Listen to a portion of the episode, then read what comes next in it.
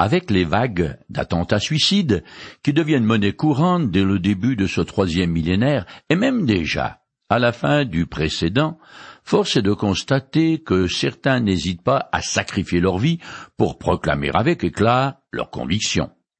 Sans aller jusqu'à là, beaucoup seraient prêts à se battre pour défendre leur point de vue. Les chrétiens aussi ont leurs propres idées sur des points secondaires qui ne sont pas expressément traités dans les pages des textes sacrés. L'apôtre Paul a fait couler beaucoup d'encre pour dire et répéter que toute conviction en matière de libertés individuelles s'arrête là où commence un avis contraire de la part de celui qui est faible dans la foi.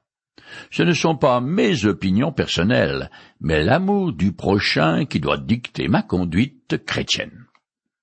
Je continue à lire dans le chapitre 14 de l'épître de Paul aux Romains. Garde tes convictions pour ce qui te concerne devant Dieu. Heureux celui qui ne se condamne pas lui-même parce qu'il approuve. Romains 14, verset 22. À propos des convictions personnelles dans les domaines où il existe des points de vue divergents. Paul conclut son discours en disant Cette ferme conviction qui est la tienne, tu te la gardes devant Dieu. En d'autres mots, un chrétien a le droit de penser comme il veut, mais il doit avoir des égards envers ceux qui ont des scrupules plus rigides que lui, et donc ne pas chercher à les convaincre que son point de vue est le bon, et que devrait changer d'avis. Les convictions sont personnelles et doivent le rester. Mais comme elles viennent de Dieu, je n'ai vraiment pas la moindre raison de m'enorgueillir, de mépriser ou de scandaliser mes frères plus faibles et moins éclairés que moi. Et ce n'est pas parce que, par amour pour un frère, je renonce à certaines libertés que je les perds. En second lieu, l'apôtre considère que celui qui, comme lui, a une bonne conscience dans tout ce qu'il fait, a bien de la chance. Il est heureux devant Dieu. Toutes mes actions devraient être faites pour le Seigneur avec entrain, avec zèle et une pleine conviction. Cela dit, il me faut agir d'une manière telle que, si je considère mon comportement en rétrospective, je dois avoir la conscience bien nette de ne pas éprouver de remords. Il existe plusieurs façons de se condamner soi-même. La première concerne ceux qui sont forts dans la foi, mais qui agissent sans tenir compte des faibles mal affermis dans ce qu'ils croient. Même dans des domaines secondaires, comme le manger et le boire par exemple les convictions personnelles se traduisent en comportements qui peuvent poser un gros problème à certains qui ont une mauvaise compréhension des Écritures. L'amour dicte aux chrétiens de s'abstenir de tout ce qui pourrait être une occasion de chute pour un frère, que ce soit un aliment ou un divertissement, même s'il a personnellement la liberté d'en user. La deuxième situation dans laquelle euh, je me condamne moi-même concerne une mauvaise action que je regrette amèrement quand j'y repense. Beaucoup de chrétiens croient qu'il n'y a aucun mal à boire un petit coup. Mais qu'en est-il si je prends une grosse cuite? Eh bien, un passage très coloré du livre des Proverbes adresse justement cette situation. Je le lis. Pour qui l'est, hélas, malheur à moi, pour qui les querelles sans raison et les coups sans cause? Pour qui les yeux rouges? Pour ceux qui restent juste tard à boire du vin. Pour ceux qui sont en quête du vin parfumé. Ne couvre pas de tes regards le vin vermeil quand il brille de son éclat dans la coupe. Il descend si aisément, mais finit par mordre comme un serpent et te piquer comme une vipère. Tes yeux verront alors des choses étranges, et tu laisseras échapper des paroles incohérentes. Tu auras l'impression d'être couché en pleine mer, ballotté comme un matelot en haut d'un mât.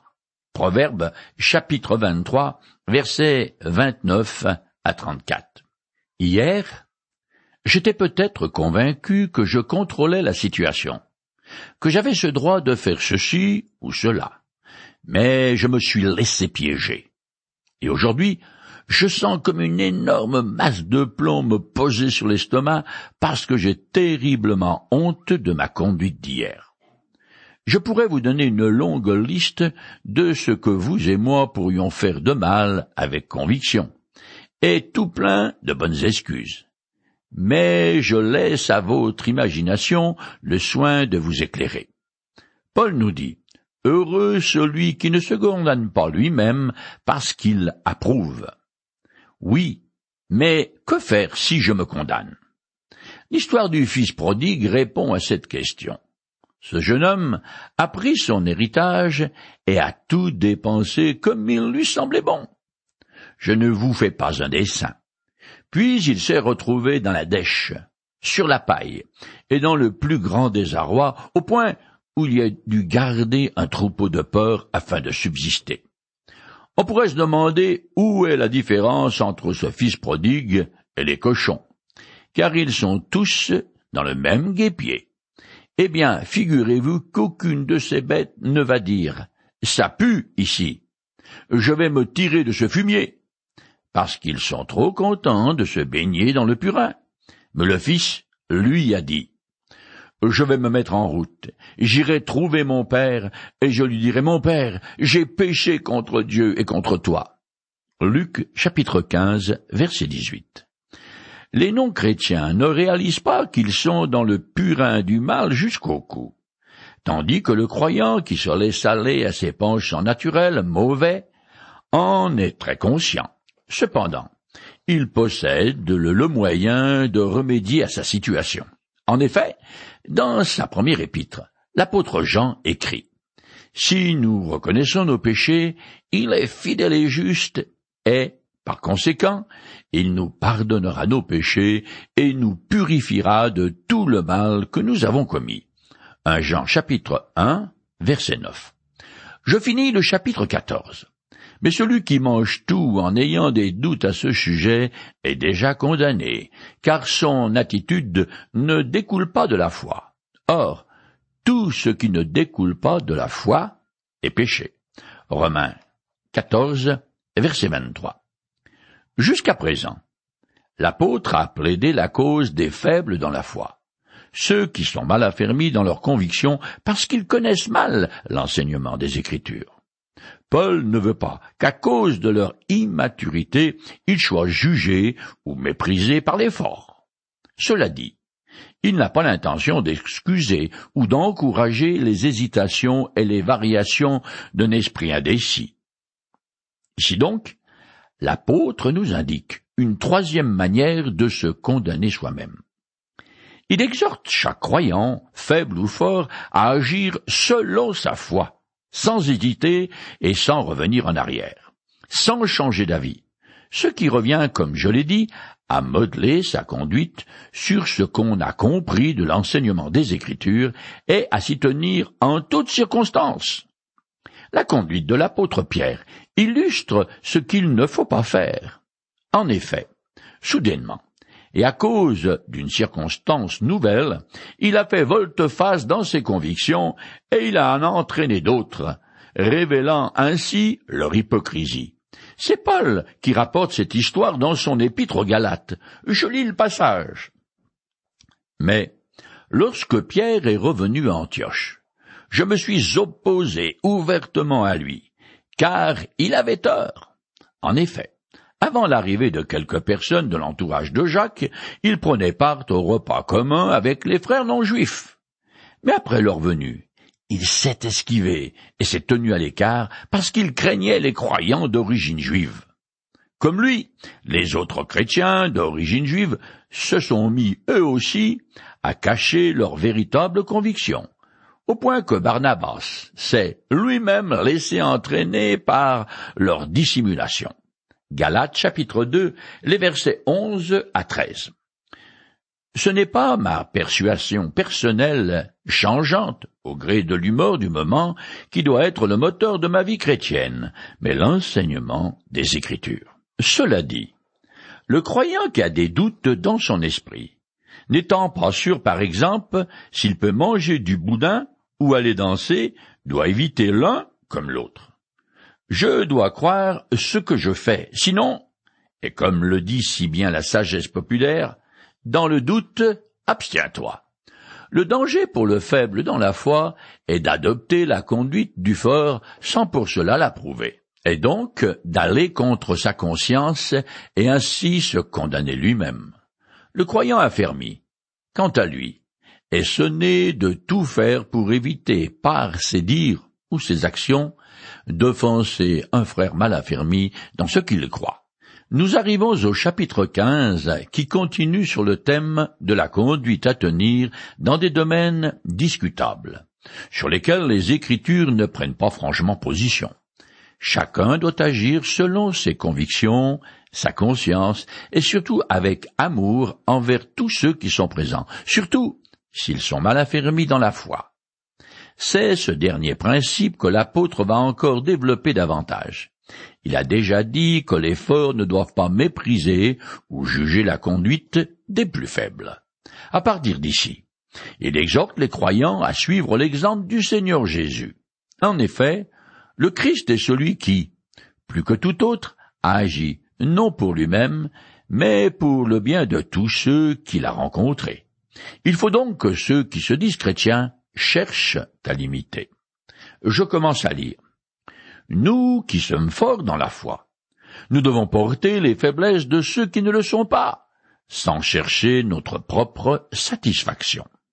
Romains chapitre 15 verset 1 L'apôtre Paul résume la discussion précédente en disant exactement Nous qui sommes forts, sous-entendu dans nos convictions et notre conscience.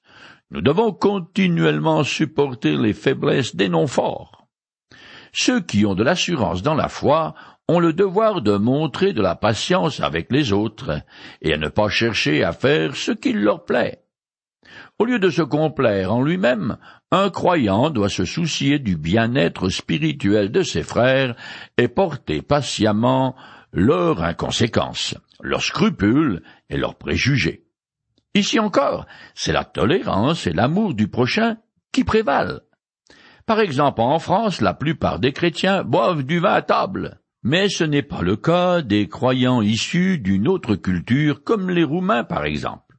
Eux, ils sont convaincus que la consommation d'alcool ne devrait pas faire partie de la vie chrétienne. Si je vais en Roumanie, je ne vais pas me pointer chez mon hôte avec une bouteille d'eau gros rouge dans ma sacoche et tenter de le convaincre qu'il faut qu'il se décoince. Je ne commanderai pas non plus une bière au restaurant si je suis en compagnie de croyants roumains, car je les offenserai ainsi que Dieu. Je continue à lire. Que chacun de nous recherche la satisfaction de son prochain pour le bien de celui-ci, en vue de l'aider à grandir dans la foi. Romains chapitre 15, verset 2. Comparé avec Marc chapitre 7, verset 12 je suis exhorté à rechercher avant tout le bien d'autrui. Aux Corinthiens, Paul écrit que chacun de vous, au lieu de songer seulement à lui-même, recherche aussi les intérêts des autres. 1 Corinthiens chapitre 10 verset 24. Par sa vie, l'apôtre était un exemple de dévouement aux autres. Il se pliait en quatre pour le bien-être physique, moral et spirituel de tous ceux qu'il rencontrait, afin de les aider dans leur marche chrétienne ou à trouver le salut. Je cite deux passages. Agissez comme moi qui m'efforce, en toute chose, de m'adapter à tous. Je ne considère pas ce qui serait avantageux, mais je recherche le bien du plus grand nombre. Je me suis fait l'esclave de tous afin de gagner le plus de gens possible à Jésus-Christ. 1 Corinthiens chapitre 10 verset 33. Paul traite toujours des domaines flous sur lesquels les Écritures sont muettes, comme prendre l'apéro entre copains ou aller au cinéma par exemple.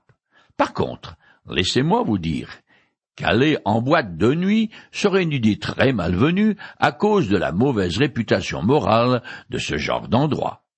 Je cite une nouvelle fois l'apôtre Paul. Gardez-vous de ce qui est mauvais, sous quelque forme que ce soit. En effet, nous avons à cœur d'avoir une conduite irréprochable, non seulement devant le Seigneur, mais aussi devant les hommes. 1 Thessaloniciens chapitre 5 verset 22, 2 Corinthiens chapitre 8 verset 21. Encore une fois, je dois agir par conviction, en bonne conscience et pour le bien des autres. Je continue le texte. Car le Christ n'a pas cherché sa propre satisfaction, mais il a dit, comme le déclare l'Écriture, les insultes de ceux qui t'insultent sont retombées sur moi. Romains chapitre 15, verset 3. Paul utilise Jésus-Christ comme l'exemple suprême à imiter. Il cite un texte du psaume 69, verset 10, qui décrit un homme subissant l'outrage et le déshonneur à cause de son dévouement à Dieu.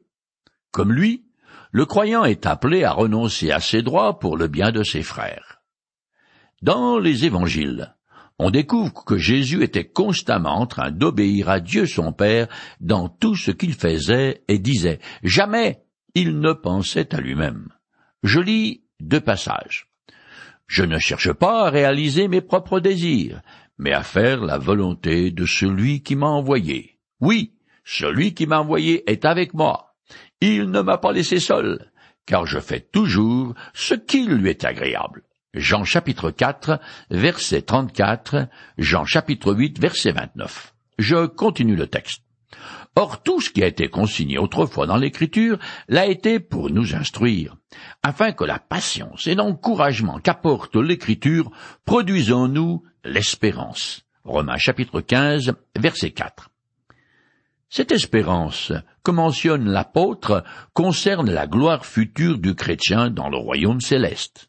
En conséquence, Paul exhorte tous les croyants à la sagesse, c'est-à-dire à ne pas tout miser sur le présent, mais à vivre continuellement avec l'éternité en vue, à restreindre l'exercice de leur liberté afin d'accommoder les faibles scrupuleux. Du temps de Paul, les Écritures sont constituées par les écrits de l'Ancien Testament et l'enseignement apostolique. Tout ce qui a été inspiré par le Saint-Esprit est une source divine d'instruction pour tous les hommes de tous les temps parce que les besoins des âmes auxquels les Écritures répondent sont toujours les mêmes. L'expérience des croyants des siècles passés a pour but d'encourager ceux d'aujourd'hui à persévérer dans l'épreuve, à demeurer fermes dans l'adversité et à trouver la consolation dans l'affliction. En effet, au travers de la vie des personnages bibliques qui ont marqué leur époque, on distingue toujours la grâce de Dieu. Or, cette même miséricorde divine est encore et toujours disponible dans le temps présent, car aujourd'hui est un jour de grâce pour quiconque veut bien se donner la peine de la demander. Au quatrième chapitre du livre de la Genèse, il y a un tout petit passage que j'aime énormément et qui dit C'est alors que l'on commença à invoquer le nom de l'Éternel. Genèse chapitre 4 Verset 26.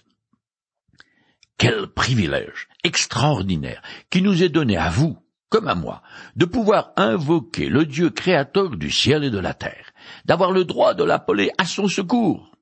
Mais encore faut-il prendre le temps de le faire, ainsi que de lire, étudier et méditer des Écritures qui apportent la consolation.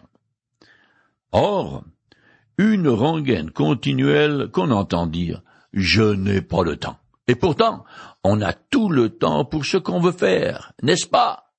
Et un jour, je serai bien obligé de prendre le temps d'être malade et même de mourir, même si cela ne me convient pas. De plus, ce n'est pas dans les gros titres du matin et dans le journal télévisé du soir que je vais trouver la solution à mes problèmes, la consolation, l'encouragement dont j'ai besoin, et une espérance pour l'avenir. Au contraire, les nouvelles sont comme des jours de pluie déprimants qui n'en finissent plus, toujours mauvaises.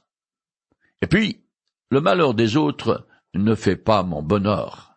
Quand je prends l'avion, un jour maussade et sombre, à peine a-t-on décollé que déjà nous volons au-dessus des nuages et de la grisaille, jouissant du soleil le plus radieux. Voilà ce que sont les Écritures parce qu'elles nous rapprochent de Dieu. Je continue le texte. Que Dieu, source de toute patience et de tout réconfort, vous donne de vivre en plein accord les uns avec les autres, conformément à l'enseignement de Jésus-Christ. Ainsi, de même cœur et d'une seule voix, vous célébrerez la gloire du Dieu et Père de notre Seigneur Jésus-Christ. Romains chapitre 15, les versets 5 et 6. L'objectif que poursuit Paul est l'unité des croyants, ce qui est une grâce de Dieu, la source suprême de toutes les grâces. Ce passage fait écho à un autre que j'ai déjà cité plusieurs fois, toujours sous la plume de l'apôtre Paul, et dans lequel il invoque l'exemple du Christ comme source d'unité entre les croyants. Je le lis. Tendez à vivre en accord les uns avec les autres, et pour cela, ayez le même amour, une même pensée, et tendez au même but. Ne faites donc rien par esprit de rivalité, ou par un vain désir de vous mettre en avant, au contraire, par humilité, considérez les autres comme plus importants que vous-même, que chacun de vous, au lieu de considérer ses propres intérêts, considère aussi ceux des autres. Ayez en vous la pensée qui était en Jésus-Christ. Philippiens chapitre 2, les versets 2 à 5. Le but de l'unité des croyants est qu'unis par les mêmes sentiments, ils rendent gloire à Dieu d'une seule et même voix. Je continue. Accueillez-vous donc les uns les autres, tout comme le Christ vous a accueillis pour la gloire de Dieu. Romains chapitre 15 verset 7. Paul fait de la gloire de Dieu le but ultime des relations interpersonnelles entre chrétiens. Il a commencé cette discussion en disant au fort Accueillez celui qui est mal affermi dans la foi, sans vous ériger en juge de ses opinions. Romains chapitre 14 verset 1 il la termine de la même manière, mais en élargissant son exhortation à tous les croyants qui doivent s'accueillir les uns les autres chaleureusement, selon le modèle que Jésus nous a donné quand il a dit aux foules Venez à moi, vous tous qui êtes fatigués, accablés sous le poids d'un lourd fardeau, et je vous donnerai du repos. Matthieu chapitre 11 verset 28. La condescendance. La bienveillance de Jésus envers nous doit nous pousser à manifester les mêmes sentiments envers nos frères. L'apôtre Paul a déjà enseigné que le Seigneur nous accepte tels que nous sommes, bien que nous soyons faibles, impies, pécheurs ennemis de Dieu. À la lumière de l'exemple du Seigneur, les croyants doivent accueillir ceux qui n'ont pas la même opinion qu'eux sur des questions secondaires, et c'est la moindre des choses. Pourtant, au premier siècle, les chrétiens étaient déjà pleins de préjugés et de favoritisme. Les tensions entre les croyants juifs et ceux d'origine païenne étaient vives, et dans certaines assemblées chrétiennes, les meilleures places étaient données aux riches. Dans son épître, Jacques écrit Supposez, en effet, qu'un homme vêtu d'habits somptueux, portant une bague en or, entre dans votre assemblée et qu'entre aussi un pauvre en haillons.